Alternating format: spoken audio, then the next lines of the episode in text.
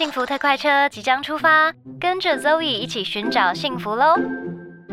跳跃着幸福，摇摆着幸福，幸福你在哪？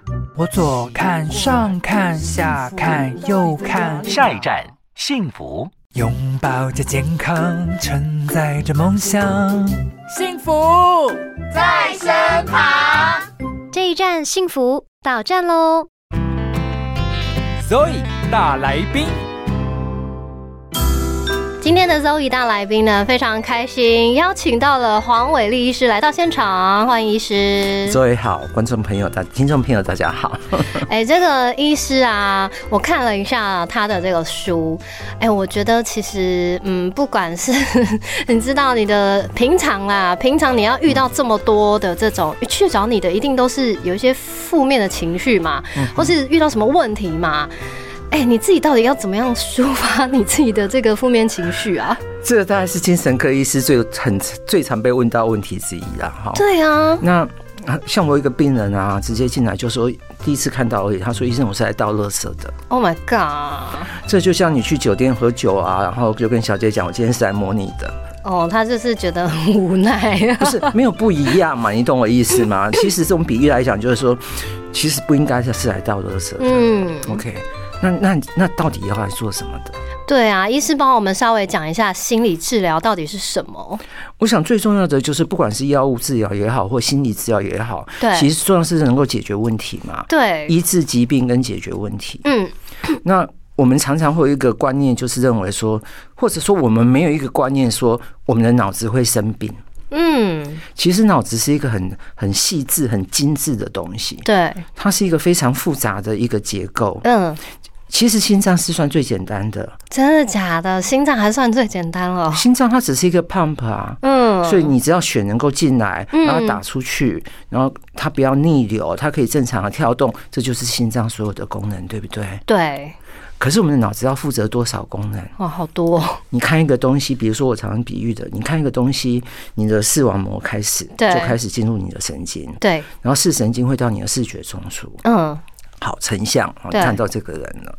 然后下一步呢，你可能就开始往你的记忆里面找，对，这个人你有没有见过？嗯。哦，这个人是在我其昨天在电视上看到的逃犯，嗯。然后这时候转到你的思考运作中心，就我们的脑前叶，嗯，然后去说好，我这时候要怎么做？然后我同样的，它这个讯号也会到你的情绪中枢去，嗯。就会诱发很大的焦虑跟紧张。嗯，那你的肾上腺素要分泌，对，所以其实大脑是我们的一个总总指挥部啦。嗯。那我们常常讲自律神经失调，对，那自律神经是是传令病，嗯所以自律神经失调常常是我们的内分泌或者我们的大脑嗯总指挥中心出问题。嗯，结果呢，我们常常听到的，哦，就是要怎么治疗自律神经失调，对，所以是总司令部出问题，就你去治疗传令兵干什么？哦，那同样的心理治疗也是啊。好，你是来倒垃圾的，我说我不接受倒垃圾，我是做资源回收的，哦，所以我要合理啦。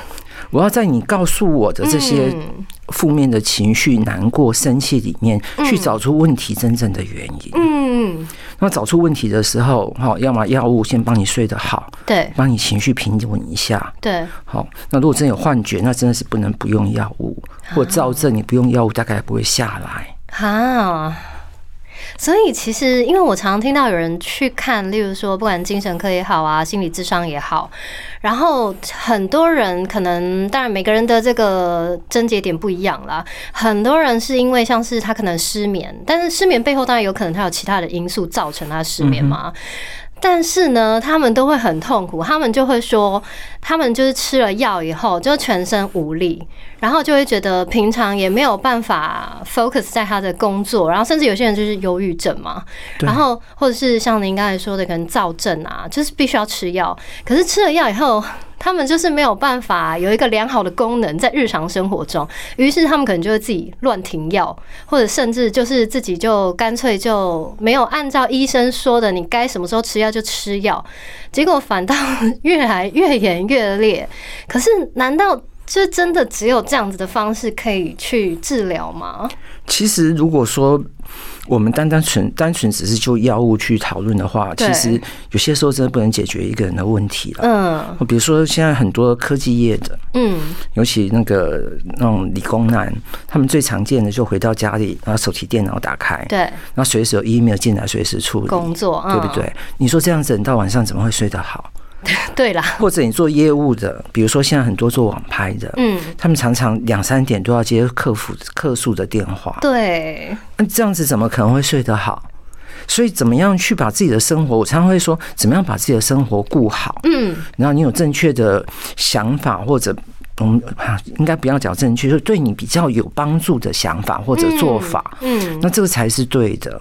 嗯哦，比如说你一整天都不运动，整天都闷在家里面，对然后你希望晚上可以睡得好，这其实是相对是比较困难的。我一个病人告诉我说，他原本一个礼拜爬两次山，对，然后有好一点，那现在改成一个礼拜爬五次，他就好多了，他睡眠就好多了。那后来他就从我的门诊消失不见了。因为够累，就是说，你有足够的运动，嗯你的脑子不是只有身体，你的脑子跟身体有足够的运动，其实是跟一个人睡得好很有关系嗯的。所以，常常失业的人，他的睡眠会很不好。哦，对，理解。所以有些时候不是你做什么，有些时候你不做什么也是问题。哦，所以，例如说，他们到你的诊间，你你提供给他的，除了这个药物的这一项以外，其实当然还有一些其他的咨商，对不对？然后应该是要有很多的配套，包括他的平常的生活习惯、生活方式，再加上这个药物，一起同时多管齐下，对不对？才有办法解决。对，那像我基本上来讲，比如说我写了三本书，对，哦，有很多人说我喜欢写书，喜欢什么？其实不是啦，就是说，比如说我在门诊里面遇到失眠的病人，对我不可能每个人都跟他喂教嘛，对不对？哦，可以直接看书所以我就写一本书叫《失眠勿扰》。哦。那我的门诊里面有很多人，他有职场上的困扰，嗯，那尤其是职场上的人际关系、霸凌或什么，所以我写一本《卑鄙大人》，嗯他在告诉你说，你遇到这是什么样子的人。哦，好，比如说自恋型人格、反社会人格，对哦，那这种你要怎么知道怎么去处理？你会怎么样被陷害？哦，可是这个我们知道了以后，我们真的有办法处理吗？我们有办法自己处理哦。有啊，我举一个例子好了，比如说现在很多台湾、很台湾很多台湾进入老年社会，很多老年人嘛，对哦，那过七十岁可能开始坐轮椅了，嗯，哦，然后他可能每天最重要的事情就是去看医生，啊，为什么啊？因为他就开始总是人会这到七十七八十岁，总是会这里不舒服那里不舒服嘛，对不对？对，好，比如说肠胃，有的人一定一每天一定要上大号，便秘的话就觉得快自己快死掉了，就像有人失眠，觉得自己快死掉了。嗯，那如果你有广泛性焦虑症，嗯你容易心悸，容易胸闷，容易胃食道逆流、胃胀气，好，然后频尿，你今天想想看，你可以看多少科？Oh my god，真的耶！所以很多人其实老年人就是真的在看医生里面过日子啊，那陪在旁边小孩也很可怜。那有一次我在捷运听到一个最经典，嗯，他就跟妈妈讲，他妈妈就推着捷运，呃，在捷运推着轮椅，然后妈妈坐在轮椅上面，然后妈妈就开始吵要去什么看医生看医生，嗯。他就说我们礼拜五会去哪里看医生，对，然后妈妈继续想说他要怎样怎样，嗯。那他儿子告诉他说，妈妈，我不是在跟你讨论，我是在告知你。嗯，所以很多时候我们要怎么样去避免一些情绪勒索，或者怎么样避免一些真的是不必要的医疗行为。，对，其实寻求正确的知识，嗯。然后呢，对于这些人怎么样可以让他们在行为上面，就是说，哦，我你怎么做，我怎么做，大家可以有一个共识或有一个同意。对，而不是说今天在说哦，用吵的，用勒索，用情绪勒索的，嗯所以其实我们都有怎么样去解决问题的方法。嗯。我举个例子，台湾很喜欢讲孝顺，嗯，好，那我觉得孝顺是是儒家思想的东西啊。是是是，我讲一个很简单的例子：一百多年前清朝的社会，如果女生二十岁守寡，她要做什么？比如说，她是不是应该别不可以跟别的男生讲话？对不可以跟别的男生有接触。嗯然后就这样子到七十几岁然后领一座贞节牌坊。我我现在门诊都会问女生，请问你觉得贞节牌坊有意义吗？那请问你生到这个世界上来，你有签知情同意书吗？说这个爸爸是什么样的，妈妈是什么样的啊？所以我们到底欠爸爸妈妈什么？哦，可是他把你养大呢，可是养大过程也许不快乐啊。所以这本心理治疗里面，其实讲一些个案都是属于童年的创伤。对，哦，童年创伤包括爸爸妈妈离婚，嗯，爸爸妈妈有精神疾病，嗯有药物的滥用、酒精的滥用，嗯好，然后可能有家庭的暴力或者性嗯性侵之类的东西。嗯，那其实这个东西是非常重要的，对，所以你很多的观念或很多的想法，其实跟你童年的创伤，或者你怎样被一个养成一个很固执的观念，对，所以其实我我常常最近这常觉得是说，固执是我们最大的敌人。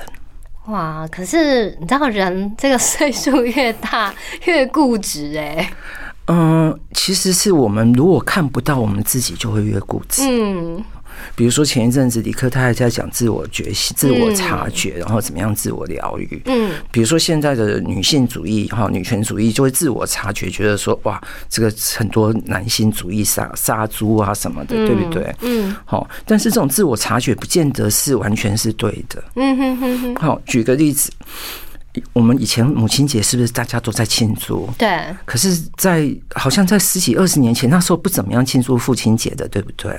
真的吗？有吗？有。庆祝父亲节比较盛盛大是这几年的事情，哦，或者父一个一个男性在家庭中扮演的角色会被忽略。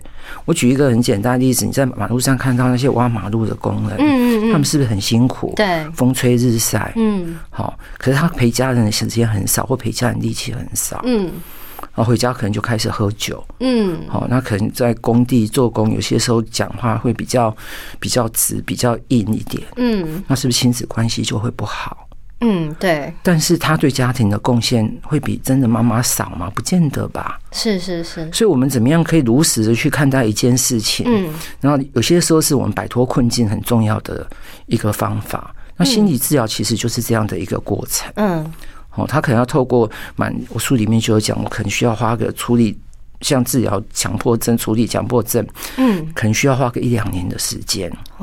真是很漫长的一条路哎、对，所以可能需要花一百次，然后两年。嗯但是，一般如果比较简单，比较比如说感情上的问题，可能三到六个月。哦，那这三到六个月呢，如果用现在的治疗计算呢，大概就出国玩一次的钱嘛，比较啊，哎、这样算起来六万块。，这样算起来蛮划算的、欸。对，所以你快乐多少价钱，你要怎么去看它，对不对，如果女生一个比较贵的包包，可能可以做一年。嗯哼哼，好，那比如说怎么样去谈论感情？嗯，我最近的用一个方法，就是说，你有没有看过《神雕侠侣》？嗯，那请问你一只雕死了，另外一只雕冲下去跟着一起死的几率有多高？在我们的人生里面，嗯，应该是没有吧？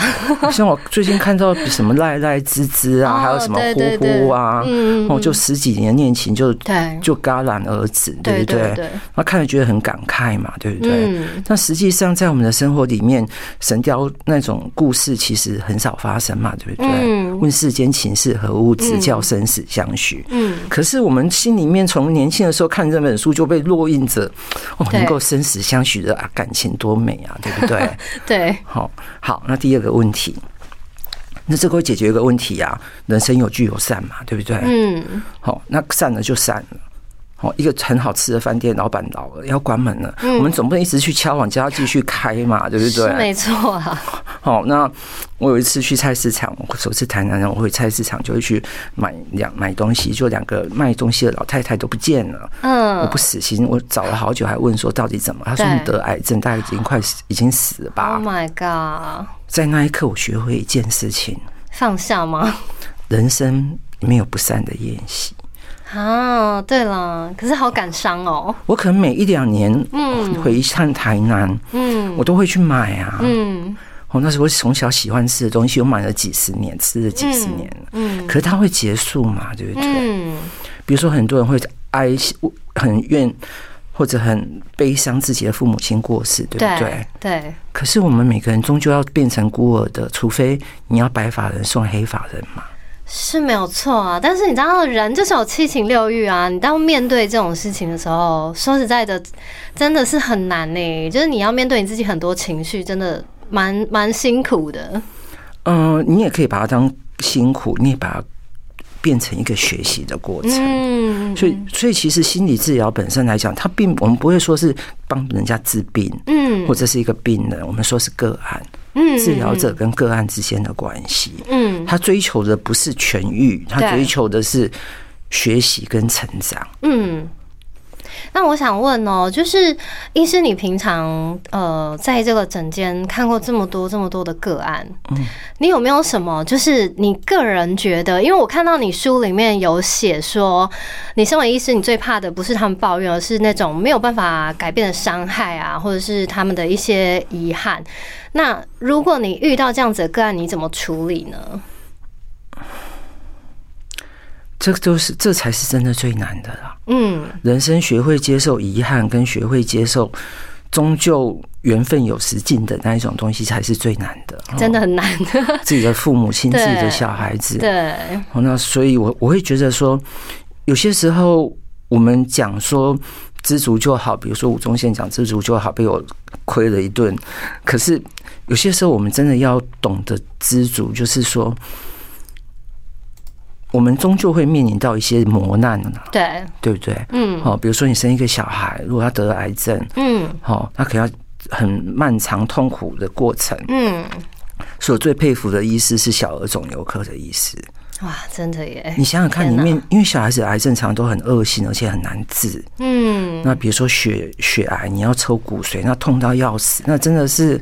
好可怕哦。我曾经有一阵子连照顾三个都是癌末的小孩，嗯然后每天就是，嗯，对我来讲那个日子并并不好，所以我觉得他们很伟大。嗯那其中有一个小孩跟我讲说，他们家最幸福的日子，因为他就单亲啊，他跟他妈妈跟弟弟一起住，嗯。然后他现在才七岁嘛，哈，嗯。然后就说他们家没有钱，嗯。所以他们最快乐的事情就是夏天煮绿豆汤，嗯。然后把它放到那个制冰盒，嗯嗯，变成冰块来吃。对，其实我觉得我也没有办法面临这种场面呢。我觉得我完全没有办法，就像你说，你可能听他讲这些话，或者是你看他们在承受那个痛苦，我觉得我应该没有办法接受。这医师真的蛮厉害，真的蛮伟大的。我觉得这是一个学习，就是我听完然后出来嗯的过程。其实我第一个想法说，哇，那我可不可以买个冰淇淋给他吃？嗯不好啊，他他学会珍惜自己的生活。